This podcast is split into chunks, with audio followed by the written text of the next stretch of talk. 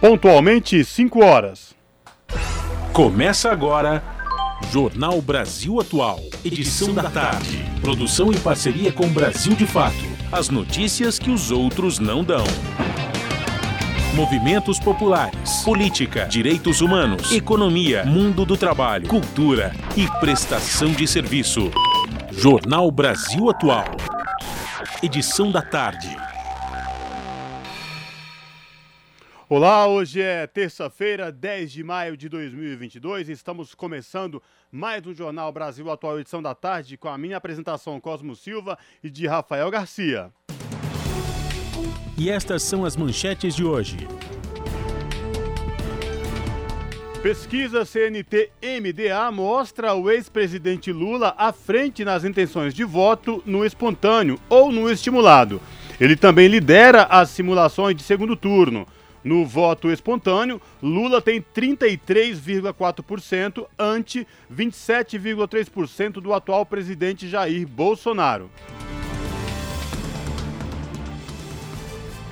A Advocacia Geral da União envia ao Supremo Tribunal Federal manifestação na qual afirma que o perdão de pena concedido ao deputado Daniel Silveira é constitucional. Segundo o texto, o decreto não gera crise entre os poderes, apenas uma oposição tipicamente constitucional.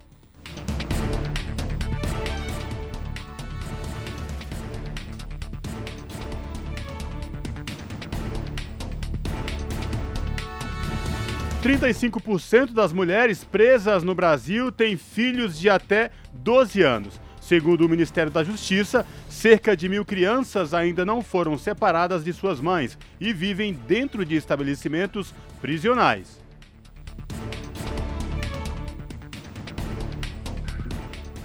Governados pela direita, Brasil e Turquia têm a pior situação econômica entre 24 países. Um estudo desmonta a falsa desculpa do governo de Jair Bolsonaro de que o caos econômico no Brasil é consequência da pandemia e da guerra na Ucrânia.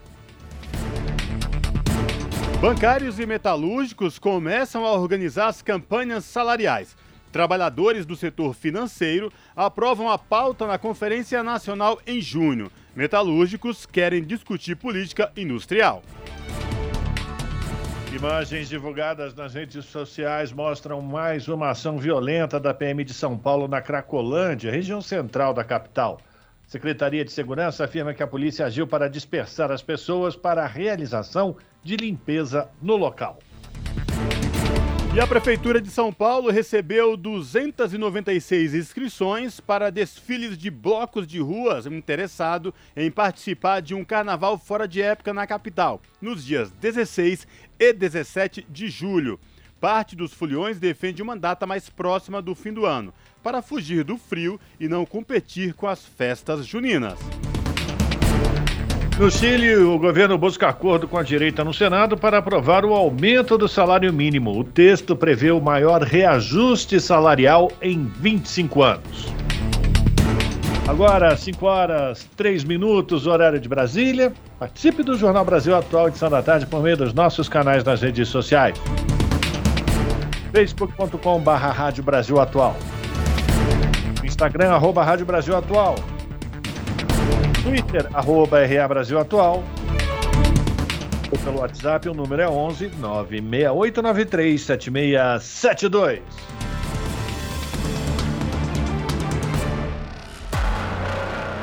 Você está ouvindo? Jornal Brasil Atual, edição da tarde. Uma parceria com Brasil de Fato. Na Rádio Brasil Atual. Tempo e temperatura. Tarde desta terça-feira aqui na capital paulista é de tempo parcialmente nublado. Neste momento, os termômetros marcam 21 graus. Não tem previsão de chuva para hoje. O período da madrugada será mais frio, com temperatura na casa dos 16 graus. Em Santo André, São Bernardo do Campo e São Caetano do Sul, a tarde de terça-feira também é de tempo pouco nublado, 19 graus neste momento. Na região do ABC Paulista não tem previsão de chuva. A noite esfria e durante a madrugada a a temperatura fica na casa dos 15 graus. Em Mogi das Cruzes, mesma coisa, terça-feira parcialmente nublada. Agora os termômetros marcam 19 graus. Também não tem previsão de chuva na região de Mogi. A noite será nublada com tempo firme e a madrugada fica mais gelada com temperatura na casa dos 13 graus. E em Sorocaba, região do interior de São Paulo, a tarde desta terça-feira é de tempo pouco nublado, agora 24 graus. Na região de Sorocaba não tem previsão de chuva. Os períodos da noite e madrugada serão de tempo nublado e a temperatura cai, ficando na casa dos 17 graus. E ó, logo mais eu volto para falar como fica o tempo nesta quarta-feira. Tem mudança por aí. Na Rádio Brasil Atual, está na hora de dar o serviço. São 5 horas e 5 minutos. Vamos saber neste momento a situação do trânsito na cidade de São Paulo nesta terça-feira. A CT, que é a Companhia de Engenharia de Tráfego da cidade de São Paulo, informa que neste exato momento são 37 quilômetros de lentidão em toda a capital. As regiões que apresentam maiores índices de lentidão norte com 18 quilômetros e leste com 8 quilômetros, respectivamente, viu? Aqui na Paulista, por exemplo, sentido Consolação, o trânsito está carregado, mas fluindo. Já sentido Paraíso, o trânsito flui normalmente, sem nenhuma intercorrência neste momento. E atenção, você que tem veículo com placas final 3 e 4, lembrando que hoje no centro expandido não pode circular essas placas 3 e 4 por conta do rodízio municipal. E agora a situação do metrô para quem pretende pegar o metrô nesta tarde de terça-feira. O metrô informa que todas as linhas operam em situação de tranquilidade, portanto, o trabalhador, a trabalhadora que vai utilizar as linhas do metrô da cidade de São Paulo não vai encontrar nenhum problema nesta tarde de terça-feira. E esta mesma situação se repete nos trens da CPTM, que é a Companhia Paulista de Trens Metropolitanos, que atende aí a capital paulista e a Grande São Paulo, incluindo o ABC Paulista. E agora você que vai pegar a rodovia Anchieta ou rodovia Imigrantes rumo à Baixada Santista, viu? A Ecovias, que é a concessionária que administra o sistema Anchieta Imigrantes, informa que a situação do trânsito na Serra é tranquilo, tanto para quem desce para a Baixada, como para quem sobe da Baixada Santista rumo ao ABC e à capital. Daí, portanto, trânsito tranquilo, porém, no trecho de serra já começa a sair um pouco de neblina e a Ecovias pede atenção redobrada aos motoristas. Samba, samba, samba, samba, samba, samba. Olá, eu sou Uli Costa, vocalista da banda Sandália de Prata, e eu tô aqui na Rádio Brasil Atual 98.9 FM. As músicas que as outras não tocam, as notícias que as outras não dão. Participe também da programação pelo WhatsApp 96893 7672. Sandália de Prata, samba, samba, samba, samba, samba, samba, samba. Hoje já fez a minha comida? Como tua boba? Botei, sim. Jornal Brasil Atual. Edição da tarde. 5 horas 8 minutos. A Advocacia Geral da União enviou ao Supremo Tribunal Federal uma manifestação na qual afirmou que o perdão de pena concedido ao deputado Daniel Silveira é constitucional. Segundo o texto, o decreto não gera crise entre os poderes, apenas uma oposição tipicamente constitucional. Agora, com a manifestação do governo, o Supremo deve encaminhar a ação para parecer da Procuradoria-Geral da República. A ministra Rosa Weber, relatora do caso, já definiu que a ação vai ser julgada diretamente pelo plenário do Supremo, mas ainda não há data para esse julgamento.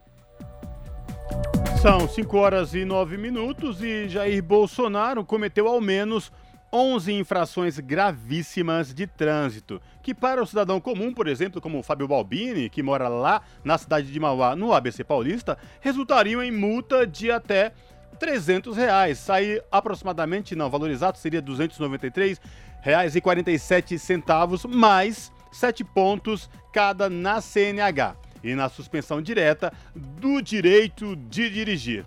As transgressões ao Código de Trânsito Brasileiro ocorreram em passeios individuais ou motocicletas promovidas pelo presidente da República. Nessas ocasiões, ele não usou capacete ou utilizou o equipamento fora das especificações exigidas pela legislação. Bolsonaro, no entanto, nunca foi multado ou sequer advertido pelas autoridades locais, que fecham os olhos para as infrações cometidas pelo chefe do executivo. A última delas foi registrada no último sábado em Santa Rosa, no Rio Grande do Sul, onde Bolsonaro promoveu uma motociata com apoiadores. 5 horas 10 minutos. Enquanto isso, Lula continua liderando as intenções de votos com 40,6% na corrida presidencial. As informações são da pesquisa divulgada pela Confederação Nacional do Transporte de Brasília. A gente traz as informações com o repórter Paulo Motorim o ex-presidente Lula obteve 40,6% das intenções de voto e segue com larga vantagem na corrida presidencial nas eleições de outubro. A informação é de pesquisa divulgada pela Confederação Nacional do Transporte, CNT, em parceria com o MDA. Lula é seguido pelo presidente Jair Bolsonaro, que apareceu com 32%. No levantamento anterior, em fevereiro, o petista aparecia com 42,2%, enquanto o atual chefe do executivo tinha 28%. O levantamento é o primeiro feito pela CNT-MDA depois que o ex-juiz Sérgio Moro, do União Brasil, desistiu da disputa para a presidência da República. Os números confirmam que Bolsonaro herdou um percentual de intenções de voto que estavam direcionados a seu ex-ministro da Justiça. Esse crescimento de 2 a 4 pontos percentuais já havia sido captado por outras empresas de pesquisa desde março, quando Moro abriu mão da pré-candidatura e saiu do Podemos. Mas já no final de abril, levantamentos do IPESP e do Poder Data, em maio, mostraram que o fôlego de Bolsonaro com a saída do ex-juiz não durou muito. Os estudos mostraram estabilidade de Lula e a interrupção do crescimento do atual presidente. Na pesquisa desta terça, a CNT-MDA apontou o Ciro Gomes, do PDT, em terceiro colocado, com 7,1% dos votos. Depois estão João Dória, do PSDB, com 3,1%, André Janones, do Avante, com 2,5%, e Simone Tebet, do MDB, com 2,3%. Felipe Dávila, do Novo, aparece com 0,3%. Os votos nulos e brancos somaram 5,1%. O percentual de indecisos foi de 7%. Na simulação de segundo turno, Lula segue com larga vantagem, mas com uma queda de 2,4 pontos percentuais, ficando com 50,8% das intenções de voto. Com crescimento de 1,5 ponto percentual, Bolsonaro teve 36,8%. A margem de erro é de 2,2 pontos percentuais para mais ou para menos. De Brasília, da Rádio Brasil de Fato, Paulo Motorim. São 5 horas e 13 minutos. E o Conselho de Ética da Assembleia Legislativa de São Paulo aceitou a representação da deputada Márcia Lia contra o deputado Coronel Telhada. Ele é acusado de fazer ameaças ao ex-presidente Lula com uma arma. Os parlamentares do Conselho entenderam que há indícios de quebra de decoro parlamentar de telhada ao usar as dependências do Legislativo para fazer ameaças ao petista portando arma de fogo. O deputado terá o prazo de cinco dias para apresentar a defesa prévia dele no caso. Na sequência, o colegiado se reúne para decidir sobre a abertura formal de processo disciplinar contra ele, que pode levar até a cassação do mandato. O ministro Dias Toffoli do Supremo Tribunal Federal determinou à Procuradoria-Geral da República que se manifeste sobre os próximos passos da denúncia contra o ex-ministro da Educação Milton Ribeiro por suposto crime de homofobia. A investigação foi motivada por uma entrevista de Ribeiro ao jornal O Estado de São Paulo no mês de setembro de 2020. Na ocasião, o então ministro da Educação relacionou a homossexualidade a famílias desajustadas e disse que há adolescentes optando por ser gay Como Milton Ribeiro deixou o cargo de ministro em março deste ano, ele perdeu o foro no Supremo. Assim, a Procuradoria-Geral da República deve indicar, por exemplo, em qual instância o processo deverá seguir. São 5 horas e 14 minutos.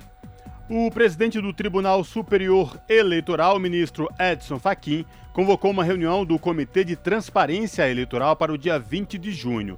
O colegiado é responsável pela discussão de medidas de aperfeiçoamento do processo eleitoral e está no epicentro do embate entre o TSE e o Ministério da Defesa.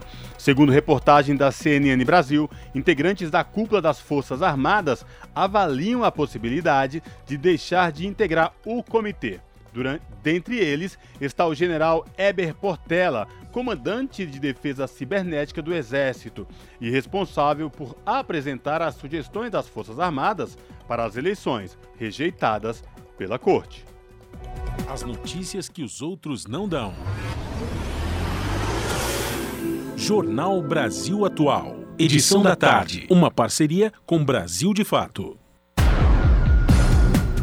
5 horas 15 minutos e estão abertas as inscrições para o Enem 2022. Na edição deste ano, o valor da taxa será de 85 reais. Quem traz mais informações é a repórter Gabriela Moncal. A principal prova para o ingresso no ensino superior no Brasil abriu suas inscrições nesta terça, 10 de maio. Os interessados em prestar o Enem têm até o próximo dia 21 para se inscrever. Podem participar tanto quem está cursando quanto quem já terminou o ensino médio. As provas acontecem nos dias 13 e 20 de novembro.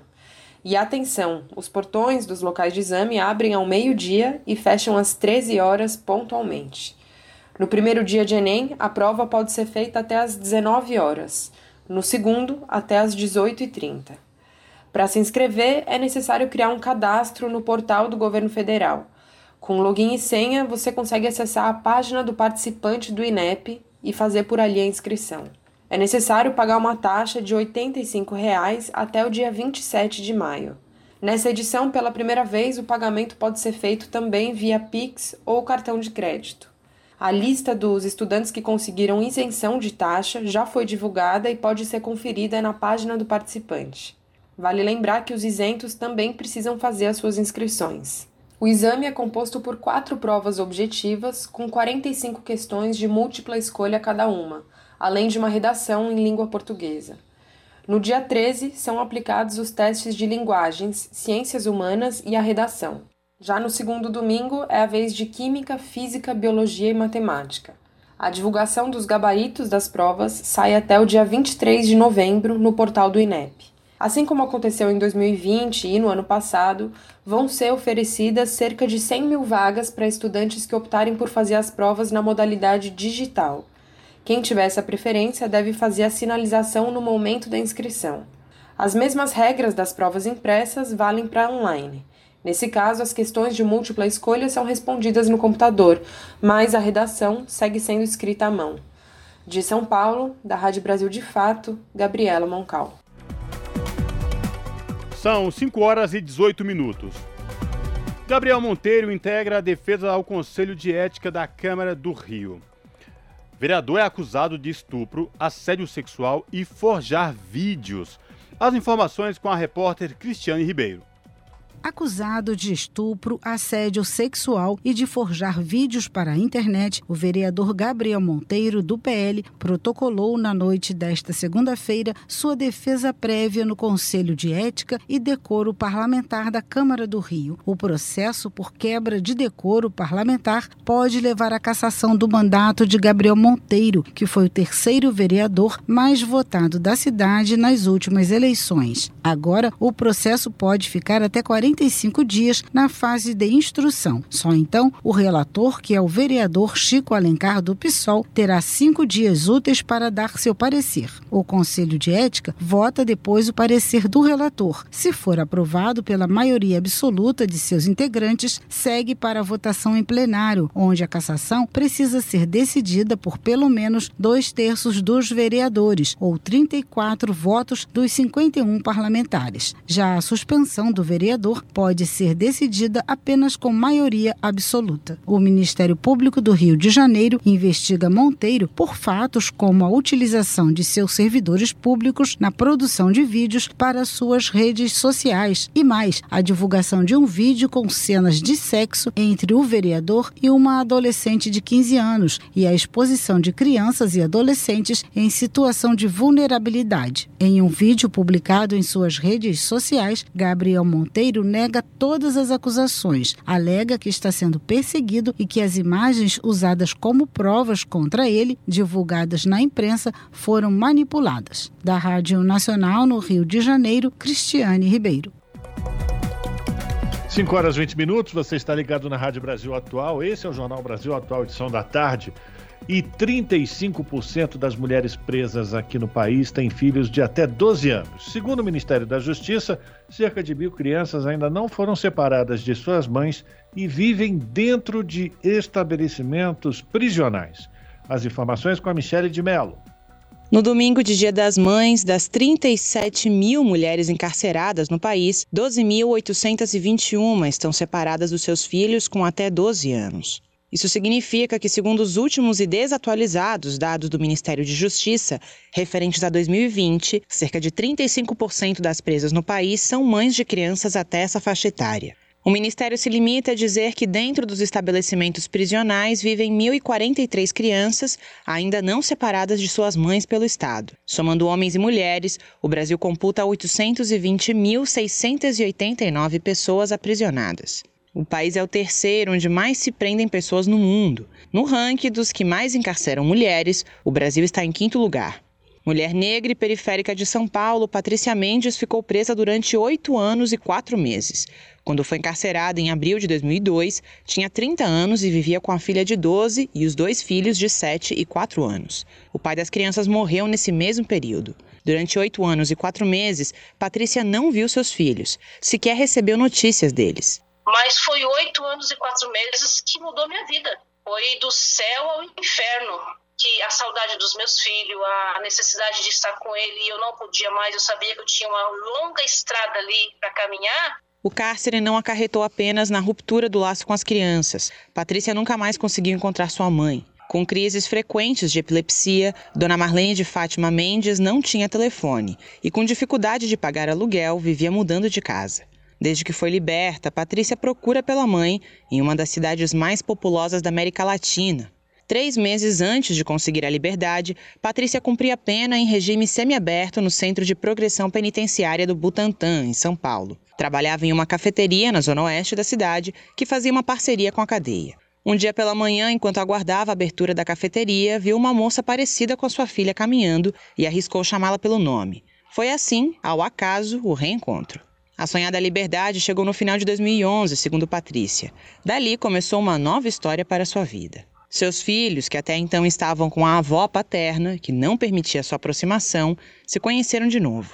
Agora, durante a pandemia de Covid-19, os três foram morar com a mãe. Durante sua vivência aprisionada, Patrícia afirmou que existe a necessidade de um trabalho de apoio para essas mulheres em situação de cárcere. Porque são mulheres que têm sonhos. Eu vejo mulheres ali que já falaram para mim que eu voltar a estudar nunca. Isso não é para mim, mas mulheres inteligentíssimas. Mulheres que fazem a diferença ali de São Paulo, da Rádio Brasil de Fato, com reportagem de Gabriela Moncal. Locução: Michele de Mello. Jornal Brasil Atual. Edição da tarde. Custo de vida, emprego e desemprego, cesta básica, tarifas públicas, salário mínimo. Agora, na Brasil Atual, a análise do DIEESE. No Jornal Brasil Atual, a participação de Fausto Augusto Júnior, que é diretor técnico do DIEESE. Fausto faz uma avaliação da divulgação de um estudo que mostra que Bolsonaro será o primeiro presidente da República que vai terminar o seu mandato com um salário mínimo com o menor poder de compra desde o Plano Real, isso lá nos idos de 1994. Fausto, explica pra gente a sequência de barberagens que o Bolsonaro vem produzindo para chegar nesse resultado. É com você. Na verdade, é algo que a gente já vem assistindo desde o do golpe de 2016, do governo Temer, e se acelerou aí, né? se radicalizou com o Bolsonaro. O salário mínimo é uma das principais ferramentas para a distribuição de renda no Brasil. É, quando você teve a política de valorização do salário mínimo, não só as categorias ali que, de certo modo, operam, né, recebem o salário mínimo foram beneficiadas, seja o caso dos aposentados, seja o caso dos trabalhadores que têm um piso referenciado no salário mínimo, mas também o conjunto da economia, como, por exemplo, os diversos segmentos aí do trabalho informal. Trabalhadoras domésticas, por exemplo, os trabalhadores domésticos são um dos principais é, beneficiados quando o salário mínimo se eleva. E isso altera, de certo modo, a distribuição da renda. Ao longo dos governos, a gente viu políticas diferentes. Vamos lembrar que lá no início do Plano Real, quando foi criado o Real, o salário mínimo significava alguma coisa perto de 64 reais. E aí foi se tendo um movimento ali na primeira alta, inclusive do salário mínimo, em chegar a um chamado 100 reais, que na época era lá o tal do, muito próximo aos 100 dólares. Depois disso, a gente assistiu, em especial a partir do governo Lula, a criação de uma política nacional e anual de valorização do salário mínimo, e que todos os anos né, o salário mínimo ele se elevava para cima da inflação. Se levava com uma regra né, que dizia que o salário mínimo tinha que crescer o equivalente ao crescimento da economia, esse crescimento da economia era referenciado no ano anterior. O que a gente viu a partir do governo Temer foi a extinção dessa política, como a gente conhece. Na prática, você tem tido no máximo o reajuste da inflação, e em alguns casos, como a gente vai assistindo aí com o governo Bolsonaro, nem isso. Isso vai colocando como uma política, não é só uma questão numérica, uma questão de como foi definido a valorização do mínimo. Você teve ali em 2016 a discussão do teto de gastos, um claro movimento de reduzir as políticas públicas, reduzir os direitos sociais, isso vem acontecendo gradativamente. No governo Bolsonaro, a gente assistiu uma aceleração disso, uma desmontagem de propriamente dito de toda a estrutura social, e inevitavelmente isso atingiria o salário mínimo e atingiu frontalmente. E aí o que, que a gente está assistindo? A gente está assistindo um empobrecimento da população brasileira, um aumento da questão da desigualdade, os mais ricos ficando mais ricos, mais pobres ficando mais pobres, e no meio disso tudo a inflação. É interessante a gente lembrar e olhar um pouquinho essa história da inflação. Porque quando da política de valorização do salário mínimo, uma das coisas que se falava, né, muitos especialistas, economistas, é que o aumento do salário mínimo ia causar inflação. E olha só, né, nós tivemos um período de inflação controlada dentro da meta e valorização do salário mínimo. E agora nós temos o oposto, né, temos um, um salário mínimo que não cresce, na verdade ele se reduz, e nós temos aí inflação ultrapassando a casa dos 12% ao ano, como foram os dados aí do IPCA 15 que a gente viu ontem. Então, a gente vai vendo como essas falas muito vinculadas ao mercado, nem sempre elas têm base real, elas se colocam aí no mundo da realidade. A gente começa agora a discutir no Congresso Nacional a Lei de Diretrizes Orçamentárias, lá já está a previsão, inclusive, do aumento do salário mínimo, e de alguma forma ele vai dialogando ali com o que está lá. Se você não tem nenhuma política de valorização, na melhor das hipóteses, até porque isso é um preceito constitucional, você vai ter a revisão, vai ter ali a inflação no máximo para a elevação do salário mínimo. Então tem uma escolha, uma escolha de onde deixar o salário mínimo. Já com relação à inflação, a gente já vem falando aqui em vários comentários, a maior parte das altas que a gente tem estão relacionadas aos preços administrados, ou seja, os preços são definidos pelo Estado brasileiro. O atual ministro, Paulo Guedes, e o governo Bolsonaro definiram continuar a chamada política de paridade internacional dos preços dos combustíveis, e isso tem levado a essa alta. O preço do barril produzido no Brasil, o preço do combustível produzido no Brasil é muito menor do que o preço importado, o preço que está no mercado internacional. Mas para garantir o lucro ali dos acionistas, você simplesmente coloca para a população brasileira o custo internacional e sequer passa por nenhum tipo de mediação. O preço em dólar significa o preço que a gente está pagando hoje em diesel e gasolina. Só que quando o preço do combustível sobe, toda a cadeia sobe. A gente vê muitos economistas falando que a gente precisa desindexar a economia, que o grande problema da inflação é a indexação da economia, mas eles gostam de falar isso sobre o salário mínimo, normalmente sobre a questão salarial. Mas a gente olhar, por exemplo, o que está acontecendo com as tarifas elétricas, aí agora a ANEL começa a falar, né, começa a liberar os aumentos, todos eles, de alguma forma, solicitam para a agência o aumento da inflação do setor, e a inflação do setor, inclusive, é apresentada como maior do, do, que a própria inflação geral. A mesma coisa acontece com os planos de saúde. Então, é, quando a gente vai olhando para o conjunto da economia, tudo de certo modo aumenta de acordo com a inflação, menos o salário e muito menos agora o salário mínimo, sequer tem conseguido alcançar a inflação, o que é um absurdo do ponto de vista, inclusive, constitucional. Esse foi Fausto Augusto Júnior, diretor técnico do DIEESE, o Departamento Intersindical de Estatística e Estudos Socioeconômicos, aqui no Jornal Brasil Atual. São 5 horas e 29 minutos. Levantamento feito pela agência de classificação de risco Austin Rating desmonta a falácia do governo de Jair Bolsonaro de que o caso econômico no Brasil é consequência da pandemia e da guerra na Ucrânia e que o resto do mundo está sofrendo igual. A reportagem é de Rodrigo Gomes. Governados pela direita e com forte inspiração militarista e conservadora, Brasil e Turquia são os únicos países entre os 23 mais ricos com taxas de juros, desemprego e inflação acima de 10% ao mesmo tempo. O Brasil tem hoje a quarta maior taxa de juros entre os países mais ricos, com 12,75% ao ano, atrás apenas de Argentina, Rússia e Turquia. Também tem a quarta maior inflação, com 11,3% no acumulado em 12 meses, sendo que a prévia do mês de abril já indica que a taxa deve ultrapassar os 12% ao ano. O país tem ainda a terceira maior taxa de desemprego, com 11,1%, atrás apenas de África do Sul e Espanha. A situação revelada pela agência de classificação de risco Austin Rating mostra que, sob a gestão Bolsonaro e de seu ministro da Economia, Paulo Guedes, o Brasil está em situação bem pior do que ambos tentam fazer crer. E que o argumento deles de que o país sofre com as consequências da pandemia e da guerra entre Rússia e Ucrânia é uma falácia, pois todos os outros países do ranking enfrentam a mesma situação. O mestre em economia e diretor do Instituto de Finanças Funcionais para o Desenvolvimento, David Decache, considera que a situação do Brasil é drástica, principalmente para os mais pobres. E que isso não é obra do acaso, mas uma escolha do governo Bolsonaro para beneficiar os mais ricos em detrimento da maioria da população.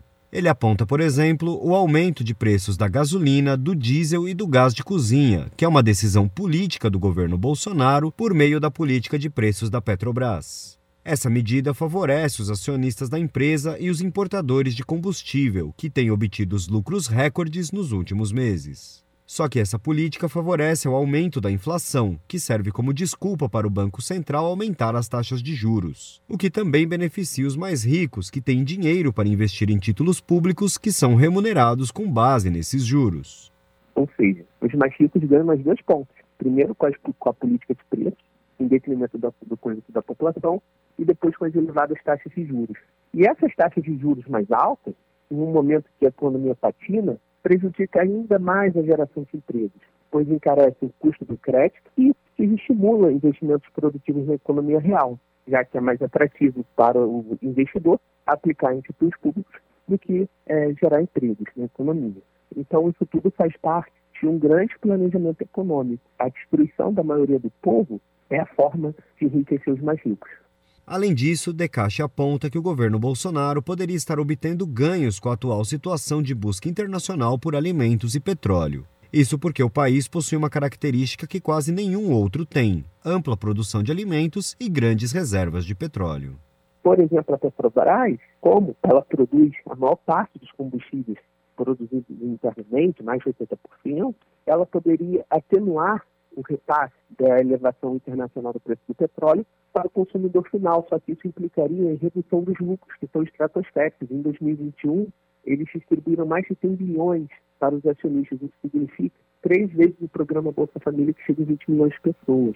Então, há elementos para mitigar esses impactos. Como um grande produtor de alimentos, por exemplo, nós poderíamos formatar estoques reguladores de alimentos, que foram desmontados a partir do governo Temer, para mitigar a pressão eh, na cesta básica, o que impacta direto na vida do, da população. Então, o governo, ao invés de mitigar a crise, ele aprofundou brutalmente para favorecer os super ricos. O professor do Departamento de Economia da Universidade de Brasília, José Luiz Oreiro, também avalia que a principal responsabilidade pela situação econômica do Brasil é da péssima gestão do governo Bolsonaro. Ele destaca que governos do mundo todo estão agindo com amplos pacotes de investimento público, enquanto o governo Bolsonaro se nega a fazer o mesmo. Enquanto isso, aumenta a taxa de juros a níveis que travam a economia, levando o país a ter hoje a menor projeção de crescimento de toda a América Latina. é uma política macroeconômica adotada desde o início desse governo, que em parte foi uma continuidade do governo Temer, mas foi uma continuidade piorada e que não consegue gerar crescimento. Era para o Brasil estar tá crescendo no mínimo 2,5%, 3% é, em 2022. A gente vai crescer menos de, menos de 1, provavelmente 0,5, 0,6. Com isso, o desemprego não tem como baixar. E também, com a economia crescendo pouco, os empresários vão investir pouco. Com baixo investimento, não tem como a produtividade aumentar. Se a produtividade não aumenta, não tem como você reduzir a inflação pelo lado da oferta. Então, é assim, uma total inoperância da política macroeconômica do, do governo Bolsonaro que está levando a esse resultado catastrófico.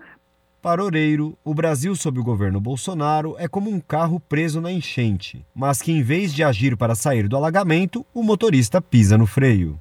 Então você tem uma espécie de situação em que você, o carro está enfrentando uma situação de alagamento, que seria o aumento da inflação, e você precisa sair da, da posição que você se encontra, senão o carro vai ficar todo submergido. Mas ao invés de você acelerar e soltar os freios para o carro sair do alagamento, não. Você, na verdade, você puxa o freio, e, o freio de mão e pisa no freio. Aí a economia não, não se move do lugar, então você fica com o pior dos dois mundos. Você fica com a inflação subindo, que é o alagamento, e, e com o carro parado, que é a falta de crescimento que gera desemprego elevado. A situação brasileira é tão crítica que as projeções econômicas têm piorado mês a mês. A Austin Rating indica que o país deve encerrar o ano com desemprego, juros e inflação ainda acima dos 10%. O mercado financeiro já estima que o crescimento do PIB brasileiro deve ser de apenas 0,7%, bem abaixo da média mundial e dos países emergentes. Rodrigo Gomes, Rádio Brasil Atual e TVT.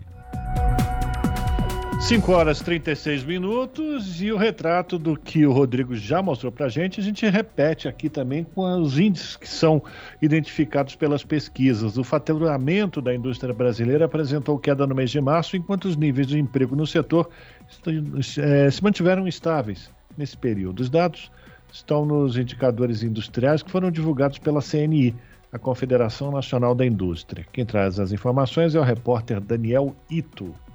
O documento aponta que o faturamento do setor recuou 0,4% entre fevereiro e março deste ano. Em comparação com março do ano passado, a queda registrada foi de 6,4%. Esse foi o segundo mês consecutivo de recuo no faturamento da indústria do país. Já os níveis de emprego no setor industrial apresentaram estabilidade em março deste ano. A especialista em políticas e indústria da CNI, Larissa Noco, falou sobre os fatores que levaram a esses resultados. É, no caso do emprego, ele vinha apresentando uma recuperação desde o segundo semestre de 2020, após o primeiro impacto imposto pela pandemia, e agora, nos primeiros meses de 2022, vem apresentando uma, uma perda desse ritmo de recuperação. Então, uh, o emprego já acumula o segundo mês consecutivo de estabilidade. Uh, por conta também do contexto de inflação elevada, é, a, o faturamento real apresentou queda, assim como a massa salarial. Os indicadores da CNI também apontaram que as horas trabalhadas na indústria em março se mantiveram no mesmo patamar de fevereiro, o que reflete o baixo crescimento do setor no primeiro trimestre do ano. Já o rendimento médio real dos trabalhadores da indústria recuou 1,6% em comparação com março do ano passado. Da Rádio Nacional em Brasília, Daniel Ito. O nosso contato agora no Jornal da Rádio Brasil Atual é com o Vitor Nuzzi. O Vitor Nuzzi, que é repórter do portal da Rede Brasil Atual, redebrasilatual.com.br. Olá, Vitor, seja muito bem-vindo. Prazer falar contigo mais uma vez, tudo bem? Tudo bem, Cosmo. Prazer é meu. Obrigado pelo convite. Vitor, quais destaques do portal da RBA você traz para os nossos ouvintes nesta terça-feira? Cosmo, a gente está falando aqui, entre outros assuntos, da questão da econômica de campanhas salariais, né? Categorias, é, ainda, ainda não, ainda estamos no primeiro semestre, mas tem categorias é, numericamente bastante expressivas e economicamente também importantes, que já estão se preparando para suas campanhas salariais no segundo semestre, né? E vai ser um segundo semestre bastante agitado, né? Considerando que vamos ter eleições também. Então, os bancários, que têm uma campanha nacional, e os metalúrgicos aqui no estado de São Paulo, ligados à CUT, já começaram a preparar a campanha. Os bancários fazendo consulta eh, sobre os principais temas que devem constar da pauta e os metalúrgicos já aprovando a pauta em assembleia, no caso do, do ABC, na, na, na última sexta-feira. Ô, Vitor, eu imagino que estas campanhas salariais, aí, tanto de bancários como metalúrgicos e demais categorias de trabalhadores em todo o Brasil, imagino que não vai ser fácil negociar com o patronal por conta de tudo que vem acontecendo nessas incertezas econômicas no país, desemprego, enfim. É, imagino que não vai ser fácil, né, Vitor?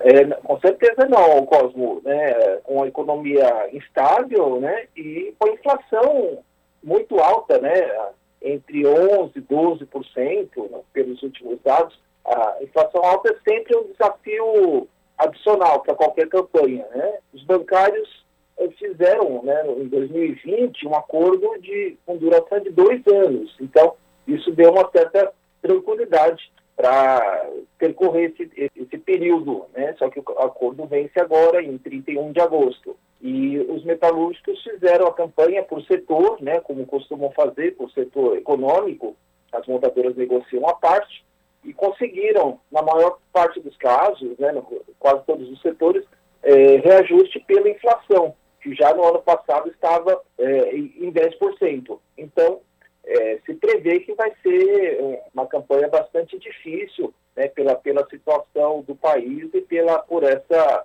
é, alta da inflação que, por enquanto, não, não dá trégua. Ô, Vitor, sobretudo na categoria metalúrgica, com anúncio aí de várias montadoras, né, fechando e encerrando as atividades, não só aqui em São Paulo, mas também Brasil afora, né, Vitor? É, é, é, inclusive, na pauta que foi aprovada, no caso dos sindicatos metalúrgicos da BC, tem essa questão da desindustrialização, né, Cosmo? É, lembrando que nos últimos anos, né, é, por exemplo, a Ford saiu, é verdade que há, há, uma decisão global da Ford de concentrar em determinados locais, mas talvez uma, né, a existência de uma política industrial pudesse ter, um outro desfecho para essa história. Recentemente, a gente teve, é, né, o ano passado, a notícia de fechamento da LG em Taubaté, agora, recentemente, é, o ABC tá, ainda está discutindo com a Toyota a, a permanência da fábrica em São Bernardo. E na semana passada houve também a notícia da, da Caoa Sherry, é, em Jacareí, que anunciou um, que vai é, fechar a fábrica para adaptar para a produção para carros elétricos. Isso significa também é, um, por um período longo, né? então demissão por um é, mais centenas de demissões. Então tem essa questão que é, já, já é um desafio há alguns anos né, e que se agravou pela falta de, de disposição dos governos, né, o governo federal, mas também aqui o governo estadual de São Paulo, de discutir políticas para o setor. Ô, Vitor, os bancários, só para reafirmar, eles é, têm a sua Conferência Nacional em mês de junho e após isso a pauta aprovada é entregue à Finaban, é isso mesmo, né? Eles começam, o processo começa agora com uma consulta eletrônica, né? É, para que os trabalhadores opinem sobre o que eles consideram mais importante de se discutir na campanha salarial. Aí tem as conferências locais, né, seja por estado ou por região, que vão desembocar na Conferência Nacional em junho. Aí sim, a pauta é aprovada definitivamente e o documento é entregue formalmente à Senador, Federação Nacional dos Bancos. É, e tem também, né, é, como costuma ter nas negociações dos bancários, além da mesa nacional com a Finaban, também existem é, discussões específicas envolvendo os bancos públicos, né? mas a pauta geral é uma só e vai ser aprovada na conferência. Eu reforço aí o convite aos nossos ouvintes aqui no Jornal da Rádio Brasil Atual, acessar o portal da RBA, redebrasilatual.com.br e conferir na íntegra essa reportagem do Vitor Nuzzi, que tem como título Bancários e Metalúrgicos começam a organizar as campanhas salariais. Vitor, obrigado mais uma vez por falar com os nossos ouvintes aqui no Jornal da Rádio Brasil Atual. Se cuide, espero falar contigo em uma próxima oportunidade, viu? Abraço. Obrigado, Cosmo. Cuide-se você também. Abraço para você e para os ouvintes. Falamos aqui com o Vitor Nuzzi, no jornal Brasil Atual. 5 horas e 44 minutos e as famílias chefiadas por mães são as mais impactadas pela crise econômica no país. O Brasil, de fato, ouviu as mulheres que estão dando duro para colocar comida no prato da família. Do Amazonas, vamos acompanhar a reportagem de Murilo Pajola. Elas estão nas periferias, ocupações, favelas, no mercado informal e nos empregos com os piores salários e tem que se desdobrar para comandar o lar e dar aos filhos alimentação, educação e carinho. No Dia das Mães, o Brasil de fato ouviu as chefes de família que dão duro para colocar comida no prato da família e sentem na pele os efeitos mais perversos da crise econômica.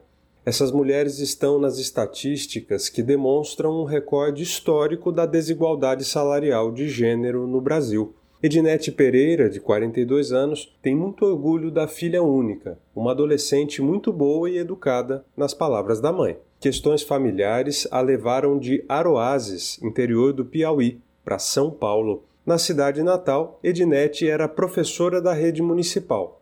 Mesmo com qualificação profissional, ela sofreu para conseguir emprego na capital paulista, onde foi morar com a mãe três meses antes da pandemia de coronavírus. Aí eu vim para cá para ver se tinha mais oportunidade, mas eu vi aqui também que aqui eu tive muita, muita dificuldade de conseguir emprego. E às vezes eu cheguei muitas vezes a pensar que é só porque eu era mulher, porque eu vejo pessoas, eu tinha colegas que, homens, que conseguiam trabalho, era um atrás do outro. A pessoa era que não queria, às vezes começava a passar uma semana, desistia, passava um mês, ah, não quero mais. Ou seja, as oportunidades para as pessoas que são homens surgem direto. Não é para todo mundo, mas tem pessoas que eu conheço de experiência própria que teve várias, várias oportunidades. E a pessoa que não queria mesmo, às vezes pegava, não gostava, saía. E eu passei praticamente um ano, um ano colocando currículo em todo lugar que estava pedindo, que não estava pedindo e tudo. Só faltava me, me humilhar para conseguir um trabalho mesmo. E foi luta para conseguir. Quando finalmente veio a oferta de emprego, o serviço era de meio período como caixa de supermercado. As coisas só melhoraram quando veio o segundo emprego como cozinheira em uma escola. Com os rendimentos somados, a pressão financeira aliviou um pouco, mas a jornada de trabalho tripla, nos trabalhos e em casa, cobra seu preço. A situação é ainda mais desafiadora para Ana Maria Gomes Santos, 46 anos, que se mudou para São Paulo da pequena cidade mineira de Caraí para tentar uma vida melhor. Passo sim, tá? Por essa dificuldade de chegar ao ponto de ter que escolher qual conta que vai ser paga, né? Inclusive eu tenho 10 contas de águas atrasadas, porque ou você paga todas as contas ou você come, né? E é bem difícil. Aí você tem que escolher o, o que que você vai pagar paga umas e vai deixando outras para ver como é que consegue é, negociar o que, que consegue ser feito para poder estar tá sobrevivendo. Sem dinheiro para o aluguel, Ana Maria e a família moram na ocupação Gaivotas, no extremo sul paulistano. As necessidades básicas das sete pessoas são supridas com o auxílio doença recebido por ela, além de doações de alimentos destinadas aos moradores da ocupação, na casa dela, a comida não dá para todo mundo e os problemas de saúde começaram a aparecer. No mês passado, em uma consulta médica, ela foi informada que seu organismo sofre de deficiência de uma proteína encontrada na carne. Já Maria do Carmo da Conceição Carvalho tem 54 anos e é pernambucana de Caruaru. Ela é mãe de sete filhos, três homens e quatro mulheres. Maria do Carmo relatou ao Brasil de Fato que nunca teve a oportunidade de estudar e foi dada pela mãe aos sete anos de idade para trabalhar, segundo as suas palavras, como uma escrava. Maria do Carmo conseguiu deixar o cárcere privado e aos 39 anos decidiu fazer o supletivo para tirar o atraso nos estudos. Como empregada doméstica, ela conseguiu sobreviver e alimentar os filhos, mas o dinheiro não era suficiente para pagar o aluguel. A saída foi apostar na organização política e conquistar o direito de morar. Em 2013, ela fundou o Movimento Popular pela Reforma Urbana e, para incrementar a renda, precisou fazer doces em casa para vender na rua. O lar de Maria do Carmo é o residencial Severino Quirino, de ocupação irregular, o local foi transformado pela luta dos moradores em um residencial do programa Minha Casa Minha Vida, cuja construção começou em 2019. Ao ser entrevistada às vésperas do Dia das Mães, ela deixou, apesar das dificuldades, uma mensagem de esperança. A gente sabe o que a gente está passando porque a gente tem uma pessoa sem coração que governa para o mal. Mas eu espero que cada mãe, nesse dia agora, que ela tenha o menos comida no prato, que ela tenha saúde, e que ela tem e ela através da saúde entre a fé, a esperança e, e que acima de tudo elas possam saber e se despertar que se a gente não se unir, se a gente não lutar pelos nossos direitos, quem não luta pelo direito que quer tem o, tem o direito que é lhe dado e que a gente possa ter esperança num dia melhor e que nós, enquanto mãe, possa ensinar os nossos filhos, as nossas filhas, a lutar, a se empoderar para mudar a cara do país. De Lábrea, no Amazonas, da Rádio Brasil de Fato, Murilo Pajola. São 5 horas e 50 minutos. Motoboys e entregadores de aplicativos pedem medidas para aumentar a segurança da categoria e dos consumidores. 19 sindicatos que representam ciclistas, motociclistas e mototaxistas assinaram um manifesto. As informações com a repórter Eliane Gonçalves. Casos de violência envolvendo falsos entregadores têm gerado preocupação. O mais emblemático deles foi o do falso entregador que matou um jovem de 20 anos, Renan Loureiro, na zona sul de São Paulo, para roubar um celular. Uma das reivindicações dos motoboys é a substituição das bags, as grandes mochilas de isopor e tecido que os trabalhadores carregam nas costas, por baús fixados diretamente nas motos. Para Gerson Silva Cunha, vice-presidente do Sindimoto SP, a mudança facilitaria a identificação dos trabalhadores, além de trazer mais segurança no trânsito. Ficaria mais fácil da segurança pública identificar quem são os trabalhadores, né, que estão é, trabalhando para levar o pão para casa e quem são os falsos entregadores que está aí infiltrado no meio da categoria para é, cometer delitos, né? Além de não a BEG não trazer nenhum, nenhuma segurança no trânsito para o trabalhador Outra reivindicação da categoria é o cadastramento dos motociclistas pelas empresas de aplicativos. A medida também é defendida pelo Ministério Público do Trabalho, mas encontra resistência por parte das empresas que evitam a prática para não caracterizar vínculo empregatício e, com ele, a obrigatoriedade de pagamento de direitos trabalhistas. Nós entramos em contato com as duas principais empresas de aplicativo do país. Em nota, a RAP disse que segue um processo rigoroso de cadastramento de entregadores e usuários da plataforma. Sobre a substituição das bags pelos baús, a empresa alega que não evitaria a atuação de criminosos porque os baús também podem ser fraudados. Nós também procuramos o iFood, mas não houve resposta. Na semana passada, a Secretaria de Segurança Pública de São Paulo esteve reunida com representantes das empresas para discutir alternativas de segurança. Na reunião, não houve a participação de representantes dos motoboys. Da Rádio Nacional em São Paulo, Eliane Gonçalves. Você está ouvindo? Jornal Brasil Atual, edição da tarde. Uma parceria com Brasil de Fato. Agora são 5 horas e 53 minutos e imagens divulgadas nas redes sociais mostram mais uma ação violenta da Polícia Militar no território da Cracolândia, aqui na região central da cidade de São Paulo. A Secretaria de Segurança Pública do Estado alega que a PM agiu para dispersar as pessoas para a realização da limpeza do local mas pelos vídeos é possível ouvir até mesmo bombas usadas pelas forças de segurança. A ação foi realizada na Praça Princesa Isabel, que desde o mês de março abriga o fluxo da Cracolândia, antes localizado na região da Praça Júlio Prestes. Entenda na reportagem de Júlia Pereira. Vídeos publicados nas redes sociais no último domingo mostram policiais militares utilizando bombas para dispersar pessoas em situação de rua e usuários de substâncias psicoativas do território da Cracolândia, na Praça Princesa Isabel, região central da cidade de São Paulo. Pelas imagens, é possível notar alguns grupos correndo em meio aos carros para escapar das bombas usadas pelas forças policiais. Segundo a Secretaria da Segurança Pública do Estado, A PM foi acionada por volta das 2h40 da tarde para auxiliar na dispersão das pessoas para que fosse realizada a limpeza do local por agentes municipais. A pasta diz ainda que não houve feridos e detidos durante a ação.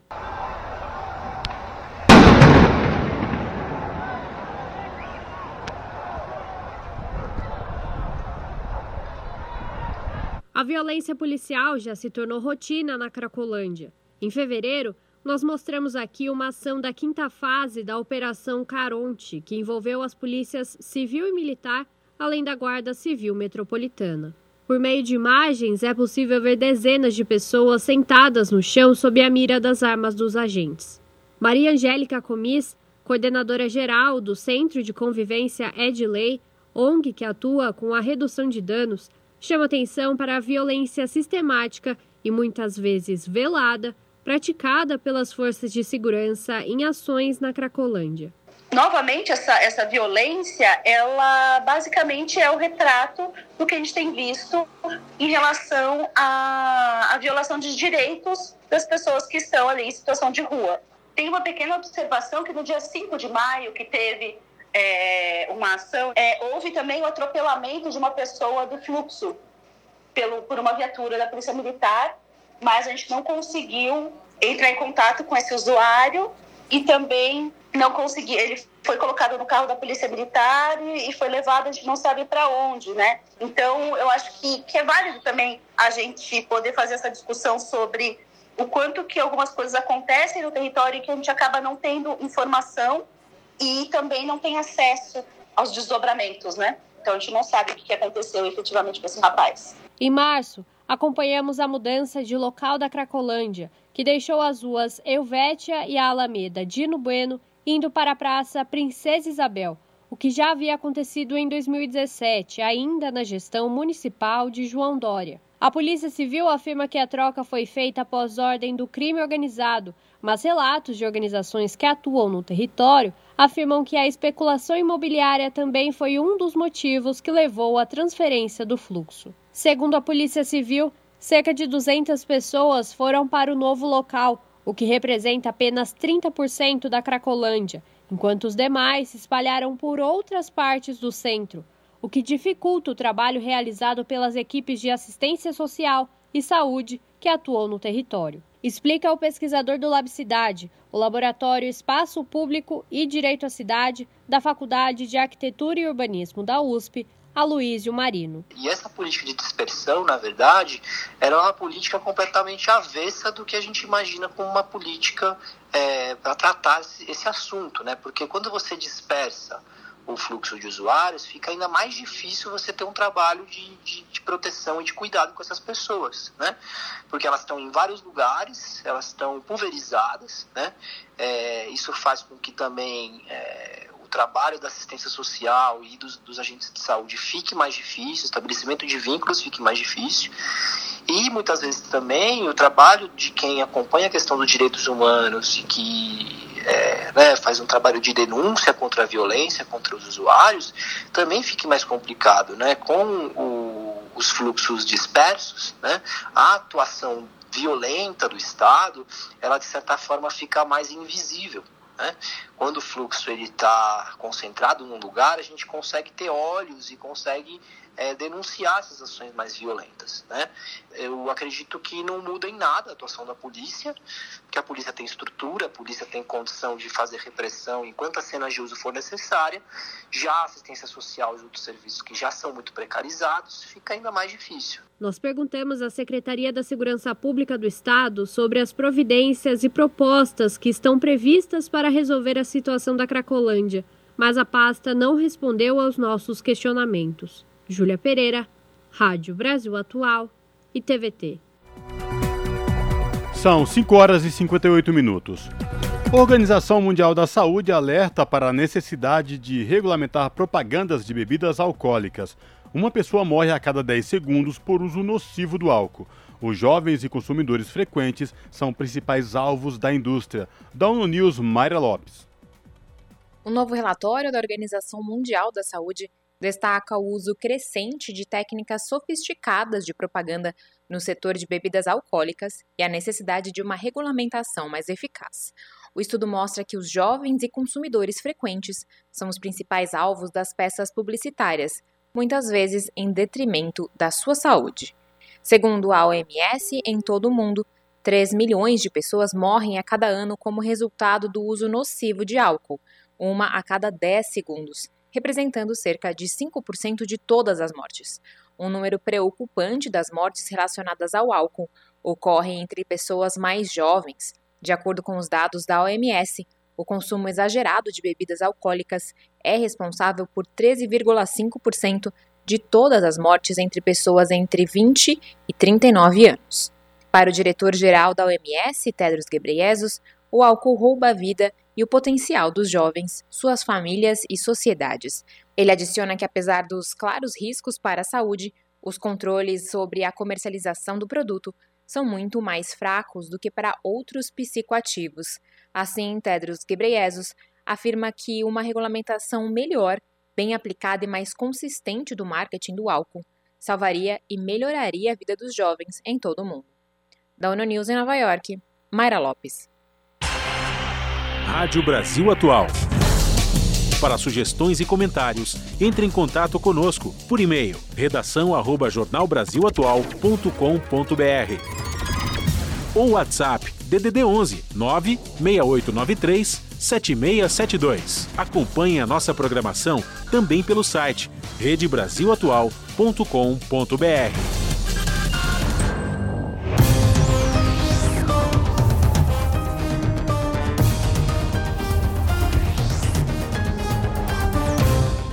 Seis horas e um minutos e chegou o momento da gente fazer, Fábio Balbini, Rafael Garcia e ouvintes da Rádio Brasil Atual, a nossa conexão com a redação do seu jornal da TVT, que começa logo mais às sete horas da noite, para saber da Ana Flávia Quitério, a apresentadora do seu jornal, quais destaques de logo mais. Olá, Ana Flávia, quais destaques do seu jornal de hoje? Olá, Cosme Rafa, uma excelente noite a vocês e a todos os ouvintes da Rádio Brasil Atual. E vamos aos destaques da edição de hoje aqui do seu jornal. Medida provisória assinada pelo governo Bolsonaro pode cortar o auxílio acidente para muitos trabalhadores. Mais um retrocesso e mais uma perda para os trabalhadores. A MP agora exige perícia documental mesmo para quem recebe benefício há muitos anos o Sindicato dos Bancários de São Paulo e outras entidades se mobilizam contra essa mudança.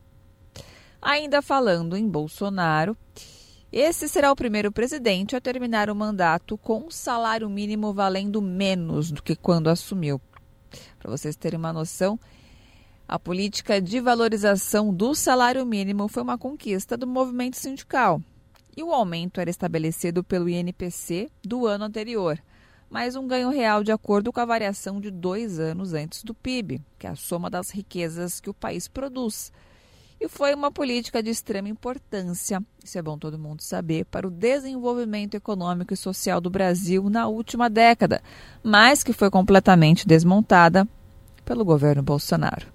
E para encerrar, nós mulheres, você mulher que está me escutando nesse momento, seremos decisivas nas próximas eleições, sabiam? Porque já correspondemos a 53% do eleitorado. Ao mesmo tempo, somos quem mais sofre com o desemprego, a informalidade e a precarização. Bom, essas e outras reportagens completas vocês conferem comigo pontualmente às 7 da noite no seu jornal. Bom programa, Rafa e Cosmo. Beijão grande para todo mundo. Até daqui a pouco. Jornal Brasil Atual, edição da tarde. Uma parceria com Brasil de Fato.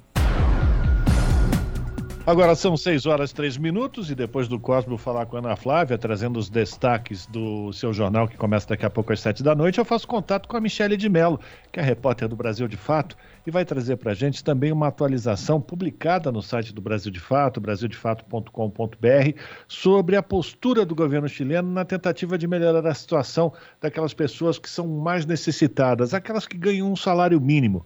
A gente ouviu a Ana Flávia falando que o governo Bolsonaro será o primeiro, depois da criação do banco do, do Plano Real, né, do, do Real, do nosso dinheiro, a entregar ou encerrar o seu mandato com um salário mínimo menor do que quando ele recebeu.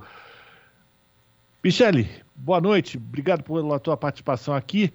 O que é que o, presidente do Chile, Gabriel Boric, está fazendo? Como é que está essa negociação no Chile para que o povo chileno tenha uma condição melhor de vida a partir do salário mínimo? Boa noite, bem-vinda mais uma vez.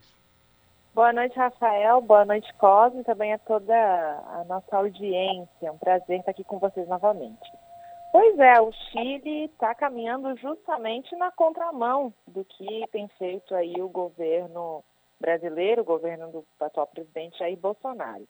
O presidente Gabriel Boric, que está agora completando aí quase dois meses de gestão, está conversando com as bancadas de direita do Senado chileno para tentar aprovar esse aumento do salário mínimo. Isso porque, por mais que ele tenha vencido as eleições com a maior votação da história do Chile, é, o Gabriel Boric, a sua coalizão, a coalizão, a coalizão Aprova Dignidade, que reuniu uma série de partidos do campo da centro-esquerda, não possui a maioria no Congresso Nacional, nem na Câmara e nem no Senado. A proposta de aumento do salário mínimo já foi aprovada na Câmara de Deputados e agora só faltaria, então, o aval dos senadores, e é por isso que o presidente se reúne com essas bancadas é, majoritárias, que são dos partidos de direita, justamente para tentar aprovar a proposta que prevê o seguinte: um aumento no salário mínimo de cerca de 296 reais, que seria o maior aumento dos últimos 25 anos no Chile, algo histórico, e também a criação de um auxílio emergencial para pequenos e médios empresários, que no Brasil seria o mais próximo daquele micro pequeno empreendedor ou então das pessoas que possuem algum tipo de negócio familiar, né? São realmente pequenas empresas. Esse auxílio seria também mensal, pelo menos até o final de 2023, um auxílio no valor de 130 reais. Todas essas medidas têm como objetivo é, apoiar os setores que foram mais afetados aí, durante a pandemia de Covid-19 e também é, proteger os chilenos é, da perda do seu poder de compra. Isso porque as expectativas, as, as, as perspectivas do Banco Central chileno é, sobre o índice de inflação ao final desse ano, do ano de 2022, aumentaram. No mês passado, a expectativa era de que esse índice não passaria de 7,5%. No entanto, agora a perspectiva é de que até o final de 2022 a inflação no Chile já chegue a, a quase 9%. Portanto, essa medida teria é, como objetivo final né, se anteceder a esse aumento da inflação e proteger aí o salário dos chilenos. Michele, boa noite, Cosmo falando. Michele, é, quando Gabriel Boric assumiu a presidência do Chile, existia uma expectativa muito grande por toda a crise né, econômica que o Chile vinha passando, estava tá, vivendo ainda um momento pandêmico, e toda a questão de reestruturação por conta da Constituinte chilena. Nesse atual momento, reivindicar e batalhar por um salário digno, um salário mínimo digno para os trabalhadores chilenos, você acha que melhora um pouco a situação do povo chileno e do governo Boric nesses pouco mais de dois meses de governo? Oi, Cosmo, acho que sem dúvida, até porque, segundo dados do Ministério do Trabalho do Chile, é, se esse aumento for aprovado, ele já passaria a valer, ele seria pago em duas parcelas. A primeira parcela é, seria retroativa ao 1 de maio, seria paga agora em junho, enquanto o valor completo do aumento, chegando a um salário mínimo aí é, de quase 3 mil reais, esse valor completo seria pago então em agosto. E isso afetaria diretamente 830 mil chilenos que hoje recebem apenas um salário mínimo. Portanto, sem dúvida, é, seria uma ação que certamente vai, né, vai apoiar esse setor que foi afetado fortemente pela pandemia. E isso tudo faz parte de um programa chamado Chile Apoia, que é um, agora, nesse momento, um dos carros-chefes aí é, dos projetos, dos programas sociais que o governo do Boric pretende levar adiante. Esse programa inclui não só o aumento do salário mínimo, mas também o congelamento dos preços de alguns produtos da cesta básica alimentar, também pensando em conter a inflação e oferecer subsídios né, para os setores mais afetados durante a pandemia e prevê também o congelamento de preços das tarifas de transporte público e das tarifas de eletricidade. Bem diferente do que a gente tem vivido aqui no Brasil, né, gente? Pois é, bom, todos os detalhes dessa matéria produzida pela Michele de Mello, a gente convida o nosso ouvinte, a nossa ouvinte, a acessarem o portal da rede da do Brasil de Fato. Já ia falar que, que você é a nossa repórter também aqui no, na Rede Brasil Atual, Michele. Vai ser sempre uma alegria ter você aqui conosco. Mas a matéria da Michele está no brasildefato.com.br. Michele, obrigado pela tua participação. Parabéns pela matéria. A gente continua em contato e volta a se falar com certeza. Muito obrigada, pessoal. Boa noite e até a próxima. Conversamos com a Michele de Mello aqui no Jornal Brasil Atual. Você está ouvindo? Jornal Brasil Atual, edição da tarde. Uma parceria com Brasil de Fato. São 6 horas e 9 minutos. Um processo contra o cyberativista Olabini pode ter consequências para toda a América Latina. Ele pode ser condenado a até cinco anos de prisão pela Justiça do Equador. Mais informações com Sara Fernandes. O cyberativista Olabini é alvo de uma acusação politicamente enviesada. O processo no judiciário foi marcado por irregularidades e o caso pode ter consequências negativas para toda a comunidade de segurança da informação na América Latina. É o que afirma um relatório de organizações que acompanham o caso do programador sueco. Um dos maiores especialistas em segurança digital no mundo, Bini foi preso em 2019 após o amigo dele e fundador do Wikileaks, Julian Assange, ser detido em Londres. A defesa afirma que o ativista pelos direitos digitais é alvo das autoridades equatorianas por sua ligação com Assange. Os advogados lembraram que Bini visitou o jornalista enquanto ele estava confinado na embaixada equatoriana em Londres. Bini foi preso sem que nenhuma acusação tenha sido apresentada. Na época, o então presidente do Equador, Lenin Moreno, chegou a afirmar que o ativista poderia ter tentado interferir na eleição dos Estados Unidos. Após 70 dias preso, Bini foi solto e responde ao processo em liberdade. Ele não pode deixar o Equador e suas contas bancárias foram congeladas. A defesa ainda tenta anular o processo. Um perito que realizou um informe sobre as acusações da promotoria contra Bini é acusado de fraude processual e sua casa foi alvo de uma operação de busca da polícia. A Anistia Internacional diz que Fabian Hurtado, que trabalhou para Bini, teve seus equipamentos eletrônicos confiscados de maneira violenta. Ainda de acordo com a entidade, a ação policial foi um ato intimidatório que prejudica a defesa do cyberativista. Organizações de direitos humanos afirmam que o programador sueco é alvo de uma campanha de assédio judicial. Após anos de adiamento, o julgamento de Bini está previsto para ser retomado no dia 16 de maio. A promotoria usa o artigo 234 do Código Penal para acusar Bini de um acesso não consentido a um sistema informático, telemático ou de comunicações. Se for condenado, a pena é de 3 a 5 anos de prisão. Da Rádio Brasil de Fato, com reportagem da redação em São Paulo. Locução: Sara Fernandes. São 6 horas e 12 minutos e toma posse na próxima sexta-feira a primeira porta-voz da Casa Branca, que é migrante, negra e lésbica. Toma posse a Karine Jean-Pierre. Antes de trabalhar na campanha de Biden-Harris, Jean-Pierre assumiu diretorias de políticas regionais do governo Obama, para quem também trabalhou durante a campanha à reeleição. Os detalhes com Caroline Oliveira. O presidente Estados Unidos, Joe Biden anunciou Karine Jean-Pierre como a nova secretária de imprensa da Casa Branca. Ela toma posse na próxima sexta-feira, 13 de maio. Karine vai ser a primeira mulher negra, migrante e abertamente lésbica a assumir o cargo.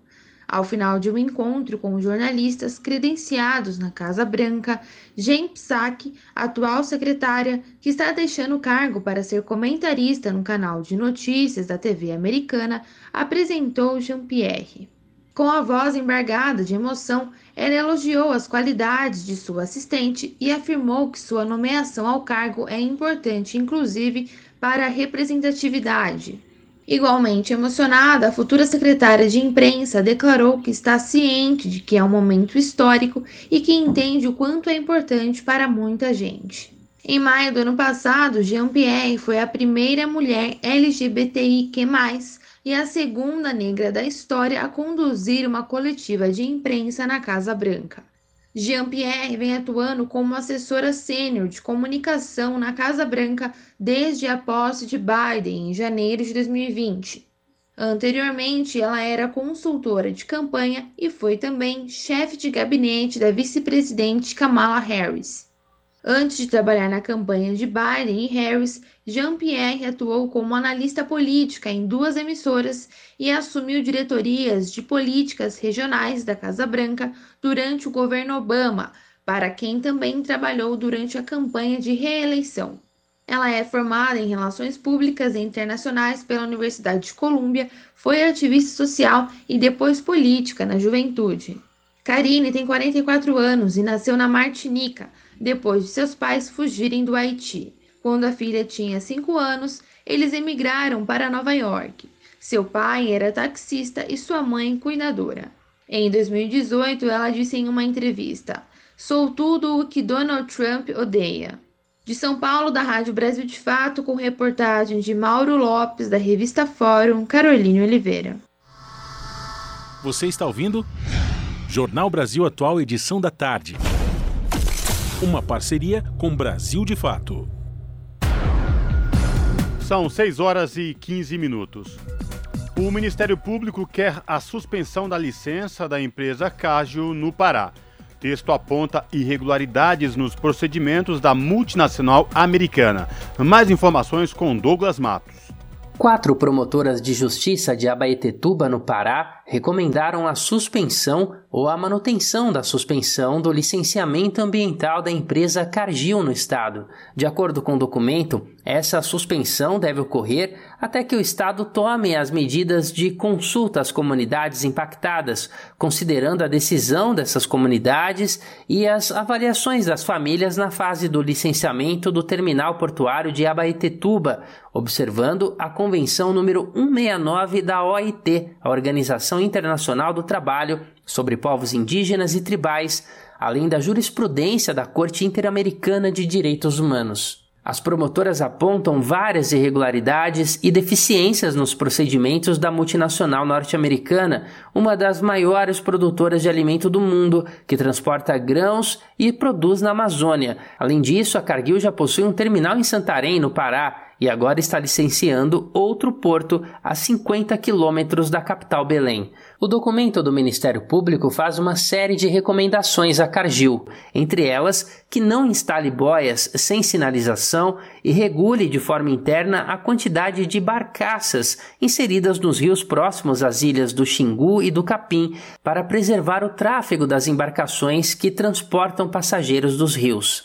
O MP quer ainda que a empresa apresente justificativa no prazo de até 10 dias sobre a divergência geoespacial do mapa contido no relatório de impacto ambiental. As promotoras também querem que a empresa não instale ou se desfaça da instalação de cerca elétrica para impedir o acesso de moradores, bem como outros dispositivos que possam limitar a liberdade de locomoção no território das comunidades, o que inclui a navegação e pesca nos rios da região até as proximidades do empreendimento no Rio Capim, e também o fim de muros e paredes e segurança armada nos rios. E por fim, que apresente justificativa sobre a ausência do relatório de impacto ambiental sobre os estudos no impacto de navegação. Isso porque na área circulam centenas de embarcações de madeira utilizadas pelos pescadores artesanais como único meio de transporte. As quatro promotoras também fazem exigências diretas ao Estado do Pará com foco na Secretaria Estadual de Meio Ambiente e Sustentabilidade.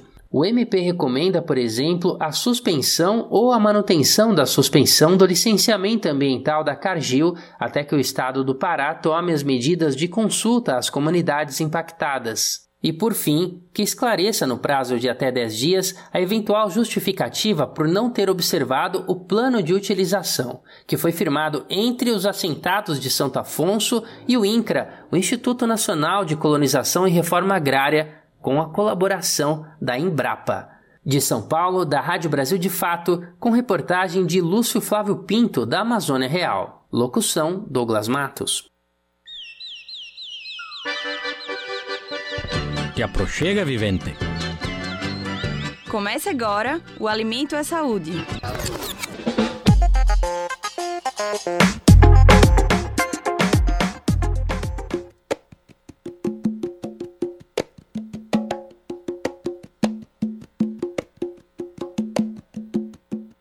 Já ouviu falar de comida de terreiro? Há uma diferença entre a culinária praticada nos terreiros das religiões de matrizes africanas e a culinária afro-brasileira. Essa última, mais conhecida, é caracterizada com pratos típicos já conhecidos, como por exemplo o caruru, o abará, o vatapá e o acarajé, que receberam influência cultural africana e hoje são consumidos por todas as pessoas. Já a culinária litúrgica dos terreiros de candomblé as plantas e os alimentos têm um caráter espiritual e não podem ser consumidos por qualquer pessoa. Quem explica a diferença é a chefe de cozinha Solange Borges, à frente do projeto Culinária de Terreiro. Candomblé é vivência. Porque para você fazer uma comida dentro de um terreiro de candomblé, você precisa passar pelos processos. Você precisa de dormir na roça, tomar um banho, pedir a benção santo, a mãe de santo ou o pai de santo tem que autorizar, ou tem alguém que já tem responsabilidade por essa cozinha, que é uma cozinha que é o útero, né, o centro da, do terreiro. Areia branca,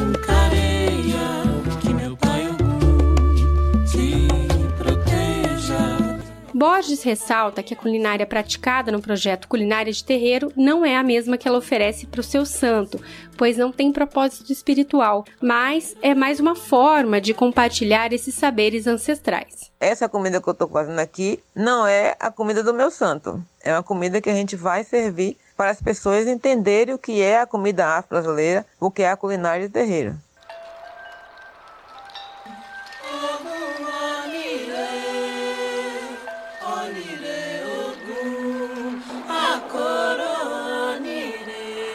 Essa culinária ancestral tem a ver com a linhagem de mulheres que carregam memórias, afetos e receitas de preparos de geração em geração de uma forma oral, como uma forma também de resistência da cultura, como é o caso das receitas de pirão, mingau de cachorro e efó de taioba, que são ensinadas pela chefe Solange Borges em cursos e vivências no sítio Pilão Manso, na Bahia.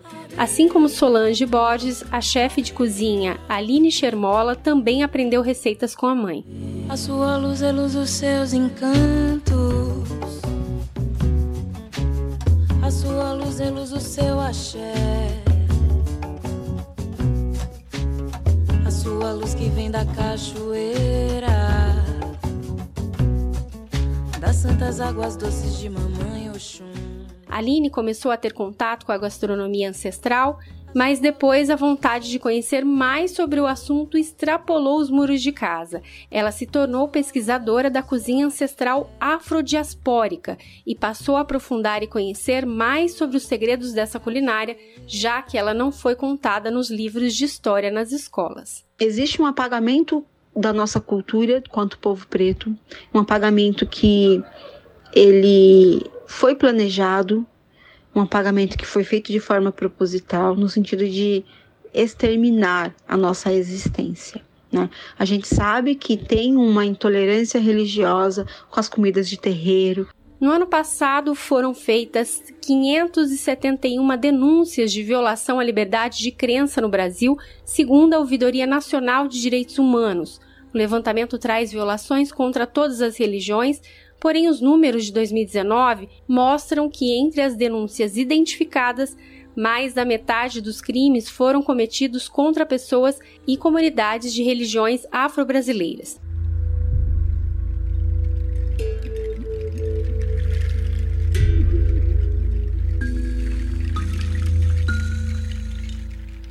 Na comida de terreiro ritualística, segundo Reginaldo Prandi, professor aposentado da USP e autor de Mitologias dos Orixás, cada orixá tem preferência por um alimento. Por exemplo, os ibejis, orixá duplo do candomblé, sincretizado com os santos católicos gêmeos Cosme e Damião, protetores das crianças, se oferece caruru e também acarajé e abará. Para Aline, a comida de terreiro reforça a energia que vem do orixá, fortalece o espaço do terreiro e quem está dentro dele. Ela diz que a partir da comida é ativado o axé, uma energia que impulsiona a vida. Quando eu como o que os meus ancestrais comiam, eu me conecto com eles. eu permito que a força ativa deles também atue dentro de mim. Isso me torna mais forte, isso me eleva. De Minas Gerais para a Rádio Brasil de Fato, Annelise Moreira. É água benta.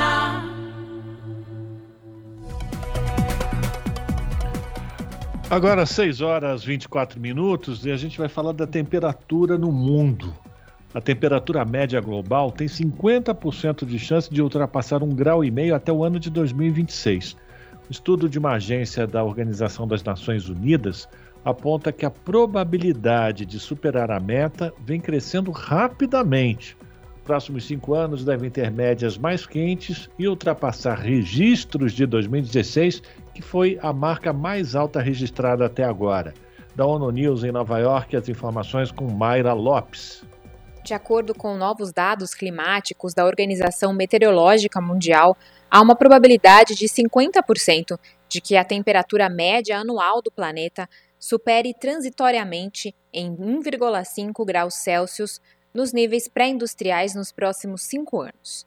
Segundo o levantamento, as chances de a elevação da temperatura global ultrapassar 1,5 graus Celsius aumentou de forma constante desde 2015, quando estava perto de zero. Para os anos entre 2017 e 2021, subiu para 10% e para o período até 2026, saltou para 50%. O estudo ainda mostra que há uma chance de 93% de pelo menos um ano até 2026 se tornar o mais quente já registrado e superar os níveis de 2016. Também há uma probabilidade superior a 90% de que a média de temperatura dos próximos cinco anos supere o mesmo período anterior. O secretário-geral da OMM, Peteria Taalas, alerta que o mundo está se aproximando de atingir, temporariamente, a meta mais baixa do Acordo de Paris sobre mudanças climáticas. Ele explica que o valor de 1,5 graus Celsius não é uma estatística aleatória, mas um indicador do ponto em que os impactos climáticos se tornarão cada vez mais prejudiciais às pessoas e para todo o planeta. Segundo Peter Itaalas, enquanto houver emissão de gases de efeito estufa, as temperaturas seguirão subindo. O secretário-geral da OMM acrescenta que, como consequência, os oceanos continuarão a se tornar mais quentes e ácidos, o gelo marinho e as geleiras continuarão a derreter, o nível do mar avançará e o clima se tornará mais extremo. Da ONU News em Nova York, Mayra Lopes. Se você gosta do nosso jornalismo independente e quer rever nossas entrevistas e reportagens, acesse o canal da Rádio Brasil Atual no YouTube. Nosso endereço é youtube.com/barra Rádio Brasil Atual. Ajude a nossa voz ser cada vez mais forte e ir cada vez mais longe. Inscreva-se em nossos canais, curta e compartilhe o conteúdo Rádio Brasil Atual e TVT. Rádio Brasil Atual e TVT. Compromisso com a notícia, compromisso com a democracia, compromisso com você. Salve, salve família, firmeza total. Aqui quem fala é o Dexter, sensacional. Eu também estou plugado, sintonizado na Rádio Brasil Atual, 98.9 FM. Na Rádio Brasil Atual, tempo e temperatura. Tem mudança no tempo e a chuva volta. A quarta-feira na capital paulista será de sol entre nuvens, a temperatura já sobe comparada com os últimos dias, mas a partir do final da tarde e começo da noite, não se descarta a previsão de chuva com intensidade fraca a moderada em áreas localizadas, com temperatura máxima de 25 graus e mínima de 14 graus. Nas regiões de Santo André, São Bernardo do Campo e São Caetano do Sul, nada diferente. A quarta-feira será de sol entre nuvens, a temperatura sobe um pouco e a partir do final da tarde, o período da noite, tem previsão de chuva com intensidade fraca a moderada em áreas isoladas, com temperatura máxima de 24 graus e mínima de 14 graus. A quarta-feira na região de Mogi das Cruzes será de tempo parcialmente nublado. O sol aparece entre nuvens, a temperatura aumenta um pouco e tem previsão de chuva com intensidade fraca no período da noite. É uma chuva isolada e passageira. A temperatura máxima será de 24 graus e a mínima de 13 graus. Chuvinha também na região de Sorocaba, interior de São Paulo. A quarta-feira em Sorocaba será parcialmente nublada, o sol aparece pouco entre nuvens e a partir do começo da tarde já tem previsão de chuva com intensidade fraca a moderada, com temperatura máxima de 24 graus e mínima de 16 graus. Levem o guarda-chuva. Larissa Borer, Rádio Brasil Atual. Bom, a gente vai terminando aqui mais uma edição do Jornal Brasil Atual que teve os trabalhos técnicos de Fábio Balbini. Na produção, a Juliana Almeida e a Letícia Holanda. Na apresentação, o Rafael Garcia, este que vos fala, e o Cosmo Silva. Você fica agora com o papo com o Zé Trajano. A partir das sete da noite tem o seu jornal pela TVT, canal 44.1 digital, depois Central do Brasil. Bom, a gente vai ficando por aqui. A gente deseja a todos e todas um bom final de terça-feira e a gente promete voltar amanhã, a partir das 5 da tarde, com mais uma edição do Jornal Brasil Atual, levando para vocês as notícias que as outras não dão. Bom, gente, se cuidem, bom final de noite e até amanhã. Tchau, tchau.